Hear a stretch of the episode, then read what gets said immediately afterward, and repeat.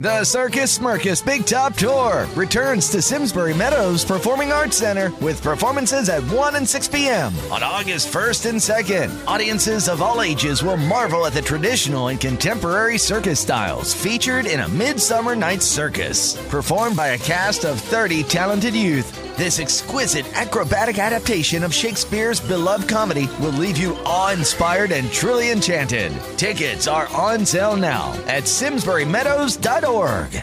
La carta que está en la portada, en el centro de la portada, que es la carta del mundo, es el último de los 22 arcanos mayores. Tiene que ver con una situación de, de triunfo, de gloria, de plenitud. Hola, soy Macaya Márquez y esto es La Podcast Record. Época del Mundial. Sí, pesado con el Mundial. Pero ya sabes que no te voy a contar una historia táctica futbolística, sino que lo usaré de excusa para contarte otra cosa. Aclaro esto porque hasta yo me aburro del Mundial si no. No nací para estudiar, no nací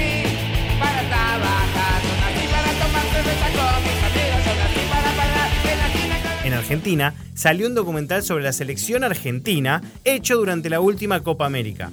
Copa que luego ganó Argentina contra Brasil en el Maracaná. Y si la adivinabas, te la tenías que tatuar. Estaba volviendo el Papu con, con Rodri, creo.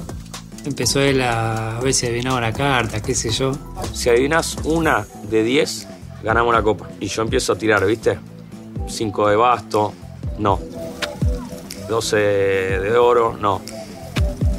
Bueno, y así, hasta que me toca la última. Digo el ancho de basto y le pego, ¿viste? Quilombo, grito, abrazo, ganamos la copa, ganamos la copa, listo, es esta.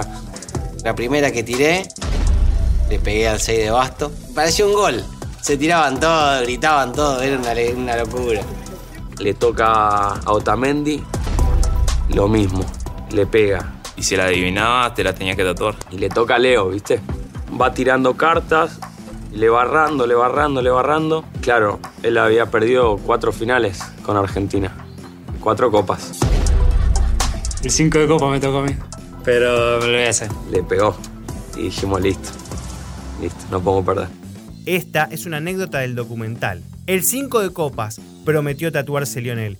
Y si a mí me decís 5 de copa, se me viene a la cabeza Ricky Espinosa y el último disco de Flema, intitulado 5 de copas.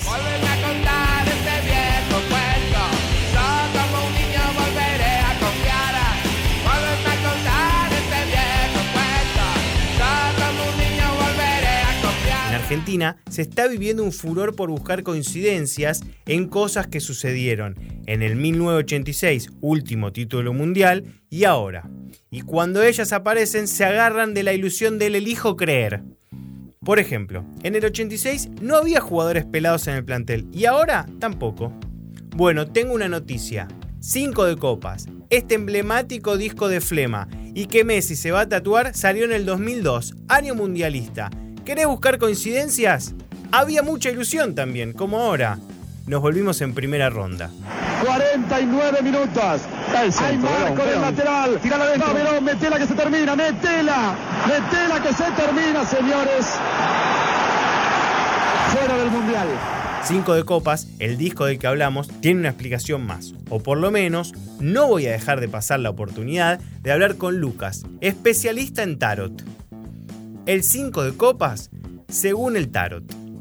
En ese disco hay una clave para entender un poco que, cuál es el significado de este arcano menor, ¿no? En comparación a los arcanos mayores los arcanos menores, que son estas cartas que todos conocemos con los palos, bastos, oros, copas y espadas. Este 5 de copas puntualmente tiene que ver un poco con un tanto un carácter melancólico como quizás también una situación un poco con tintes melancólicos. Es una persona que, siempre se queda viendo aquello que perdió sin poder proyectar, viste, como que está encascada en, en una cuestión de, de la pérdida.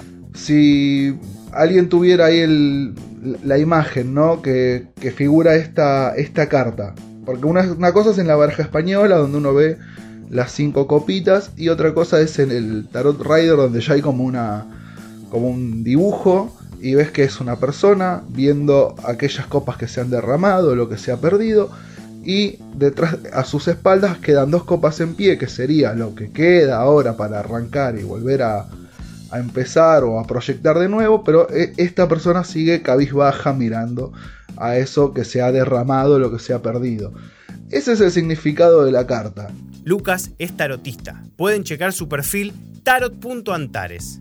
Y según él, la canción que ejemplifica y define a la carta del tarot que tiene en la tapa del disco es Te extraño. Qué tristeza recordar lo bueno que ahora es pasado. De nada sirve llorar, mejor fumar y esperar. Te extraño. Si hablamos de carta de tarot y pan rock, ¿cómo voy a dejar pasar la tapa del disco de la Polla Record donde se habla? Una tapa y un disco totalmente distinto. Pongo la lupa en la portada esa que está llena de esoterismo, junto a Lucas, claro. Son también arcanos muy, muy interesantes, entonces son arcanos mayores, ya vas a ver que en esas figuras no, no aparecen lo que tiene que ver con copas, espadas, bastos, sino que ya son dibujos un poco más eh, representativos, una, una situación concreta, ¿no? La carta que está en la portada, en el centro de la portada, que es la carta del mundo, es el último de los 22 arcanos mayores, es el mundo se llama, y bueno, tiene que ver con una situación de, triunfo, de gloria, de plenitud, es como justamente lo que termina de coronar toda la, la, sucesión de los 22 anteriores y es cuando se llega a la meta deseada. Esa carta del mundo representada por una mujer entre laureles. Luego aparecen tanto el sol como la luna en las dos esquinas. La carta de la luna tiene que ver con una cuestión, también como este 5 de copas, que tiene que ver con una cuestión melancólica, un poco quizás eh, lunática, un poco abstraída de la realidad. La carta del sol, por otro lado, es, es muy interesante porque va a presentar una, una, doble interpretación. Porque por un lado tiene que ver con eh, la grandeza, la magnificencia, pero por otro lado también tiene que ver con la soledad. Esa soledad que uno tiene cuando se engrandece y va consiguiendo eh, todas sus cosas, va, va triunfando, se termina a veces alejando de eh, su lugar de origen o de las personas que lo rodean y uno termina como alejándose. Eh, por eso hay que ver como la, distancia que hay en el sol. El sol es muy bueno, pero también en, gran medida te puede insolar, te puede quemar. Entonces tiene que ver un poco con eso, con ese brillo, pero también ese brillo tiene una contracara que es un poco la soledad. El otro arcano que aparece es la carta del diablo. La carta es de doble interpretación. El diablo malo y aberrante, pero también es una carta que habla de darse gustos, de la autocomplacencia, del hedonismo, de buscar placer. Representa que no medir las consecuencias a veces no es del todo malo. Es darse atenciones a uno sin ser tan servicial. ¿Es malo para quién el diablo? Por último, la carta que aparece en el extremo derecho en la parte de arriba es la carta del carro. Es una carta que habla de la madurez, del emprender el viaje. Todas las cartas que estuvieron antes de esa son cartas eh, constitutivas, formativas, que te van a decir, bueno, todo lo que aprendiste de, papá, de mamá, de las, de las instituciones, emprendiendo tu, tu formación. Y una vez que ya estás formado, la carta del carro, que es la de la persona que toma las riendas de su destino y sale al mundo a enfrentar, también es una carta de, de, de bastante un significado bastante positivo que tiene que ver justamente con el triunfo, con el crecimiento, con el enfrentar nuevos desafíos. Y bueno, todo el disco, todo el disco, si uno va a la parte de atrás, son todos nombres de, animalitos, la, las canciones, tenés los monos y unas más. Es todo muy, muy alegórico, así como el mismo tarot, por eso es... Eh, es, el concepto está bien pensado de la portada y la contratapa, porque también podrían haber sido animalitos, pero no, son cartas de tarot. ¿Por qué? Porque están hablando en un lenguaje muy alegórico.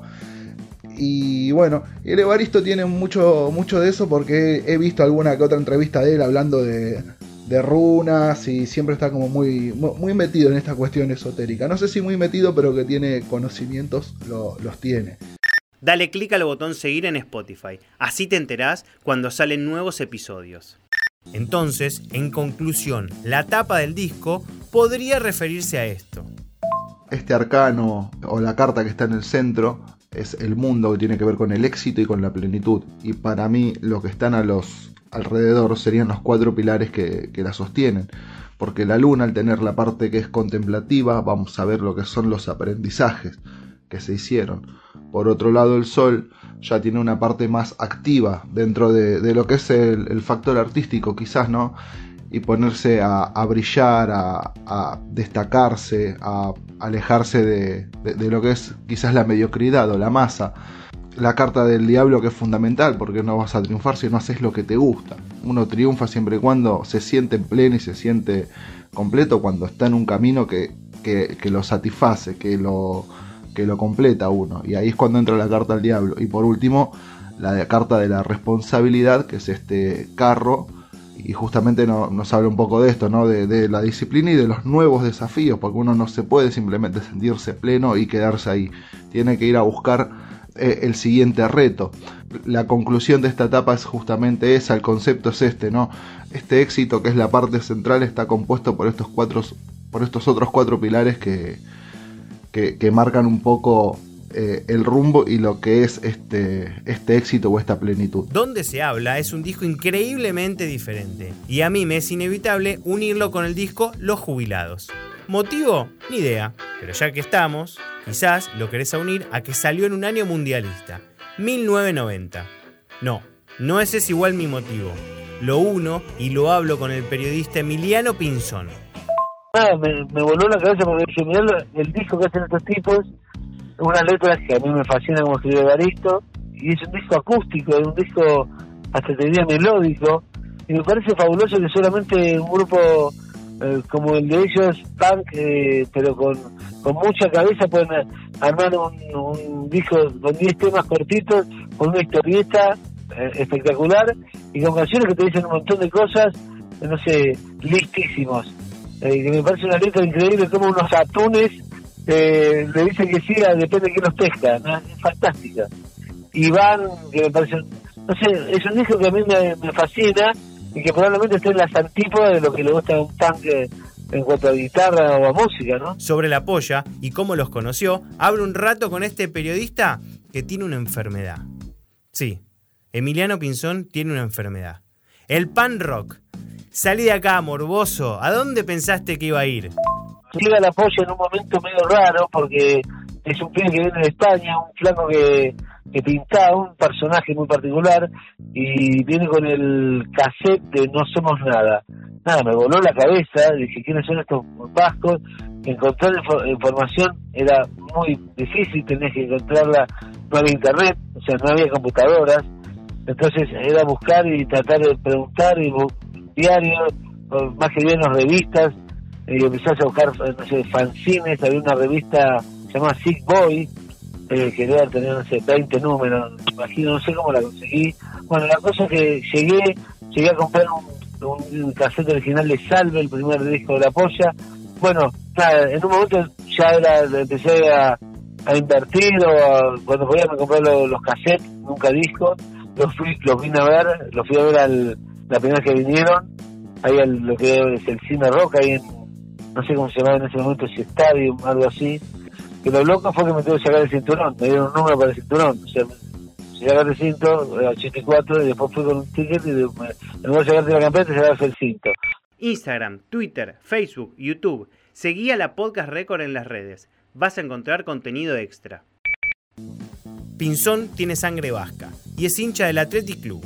Cada vez que viaja, ya sea por su profesión de periodista deportivo o vacaciones, va a Bilbao y ahí pudo comprobar lo que tan claro quedó después del documental de la Polla Record. Cuando la segunda vez que fui, averigué dónde quedaba el pueblo de la Polla, que es Salvatierra, donde nació Dariste por lo menos, y es un páramo, pero es un, digamos, es un, digamos, en un abrir y cerrar de ojos lo pasaste por afuera, en la ruta, entonces, nada, me, a mí me sorprende cómo realmente un lugar tan humilde, tan precario, tan de campo, salió, salieron ellos, y con tipos con tanta inteligencia para ver lo que eran. Hoy vos vas a Bilbao y Bilbao es una ciudad, o a San Sebastián, como, como digamos, cabeza del lugar, y son ciudades alucinantes, pero que te cuento que hace 30 años era la tristeza más grande porque sobre todo Bilbao, ciudad gris, fabril, con, con toda la, sombra de la ETA dando vueltas, y era picante el, el vasco, eh, separatista habitualmente, eh, y bueno, la polla y estos tipos pudieron haber hecho, no dudo que, que tenga que ver con el nombre de la rosa, porque Ibareto es un tipo que en el lugar de donde salió puede ir a cualquier lado y sin embargo una, tuvo una cultura propia, personal, muy fuerte. En el episodio 72, la Podcast Record reveló la noticia de que Rapalini, uno de los árbitros que va al Mundial por Argentina, es punk. Ahí contó que le gusta mucho los Hosen y que tiene por costumbre en cada vestuario previo al partido que le toque dirigir escuchar la Polla Record. Puntualmente pone el tema No somos nada.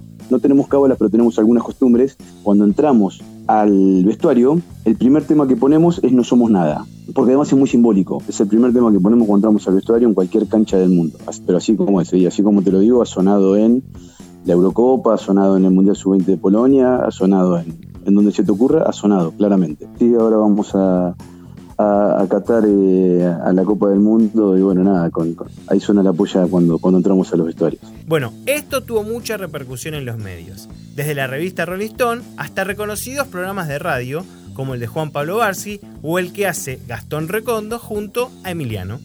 El programa forma parte de la Podcast Records, por supuesto que es una adaptación de lo que es la Polla Records, una eh, banda recontra eh, conocida. Y una de las canciones más conocidas de la Polla Records es No Somos Nada, que por supuesto nos remite al eh, amado No Somos Nadie eh, 2007-2018. Emiliano Pinzón es periodista de toda la vida y es un halago que halague el hallazgo de la Podcast Record. No, no, lo de Rapalini me mató, me mata que escuche No Somos Nada en los vestuarios, me mata, digo, es un tipo también, o sea, yo después de la nota que hizo con vos, Rapalini yo lo puedo criticar, a mí no, no me parece el mejor de todos los árbitros argentinos, no me parece, pero después de esto lo sentí eh, amigo, viste que la música une, entonces vos decís, vos por ejemplo, no sé, suponé que eh, sos de Boca y, y odias, yo, a un jugador de River, y tendrás que ese jugador de River. Tiene los mismos gustos que vos, o nació en el mismo lugar que vos, o tiene algo en común como ya no lo odias. Bueno, me pasa lo mismo, Rapalini no lo odio, estoy lejos de eso, pero cuando yo escuchaba la polla, que Nito Teljosen en su banda de cabecera, yo estuve con los libros del Teljosen leyendo un cuento de Campino, arriba del escenario, me saqué fotos con eso y dije, bueno, si me gustaban un poco, ahora me gustan más. Y bueno, si a Rapalini lo miraba de reojo, ahora para nada. No voy a hacer, a, a partir de ahora, nunca escuchen mis críticas a Rapalini porque no van a ser eh, imparciales, al contrario, lo voy a apreciar siempre. Se viene un nuevo mundial. Y gracias al movimiento que se genera en la comunidad de la Podcast Record, Diego, de la sala de ensayo Motivos, en la querida Herley, lugar de vida y obra de Ricky Espinoso, de Flema, sí, el autor del disco de Cinco de Copas, Diego me pasó un dato de la banda llamada Amén, en modo sigla, que significa anarquía manifestada entre nosotros. Estoy enganchándome otra vez. Nada me va a pasar.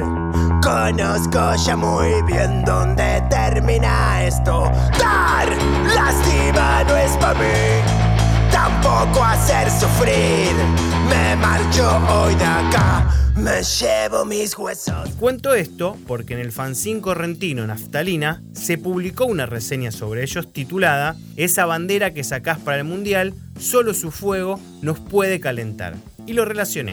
¡Odiamos partido! ¡Fuego a las banderas! Amén está sacando un disco nuevo en breve. Ahí estará este tema, En la tumba. Atentos a sus redes, así no se pierden el lanzamiento. Sí, ¿lo notaron? Un toque de escorbuto, una pizca de la polla. Todo tiene relación en este podcast mundial, en este grupo de la muerte. Y si la adivinabas, te la tenías que tatuar. El 5 de copa me tocó a mí. Pero me lo voy a hacer. Ojo que Adir, una célula dormida de la podcast Record por el mundo, ya se la tatuó. De hecho, este episodio fue su idea.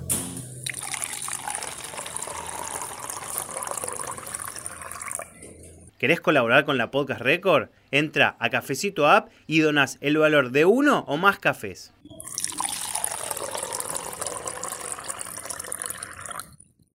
Instagram, Twitter, Facebook, YouTube. Seguí a la Podcast Record en las redes. Vas a encontrar contenido extra.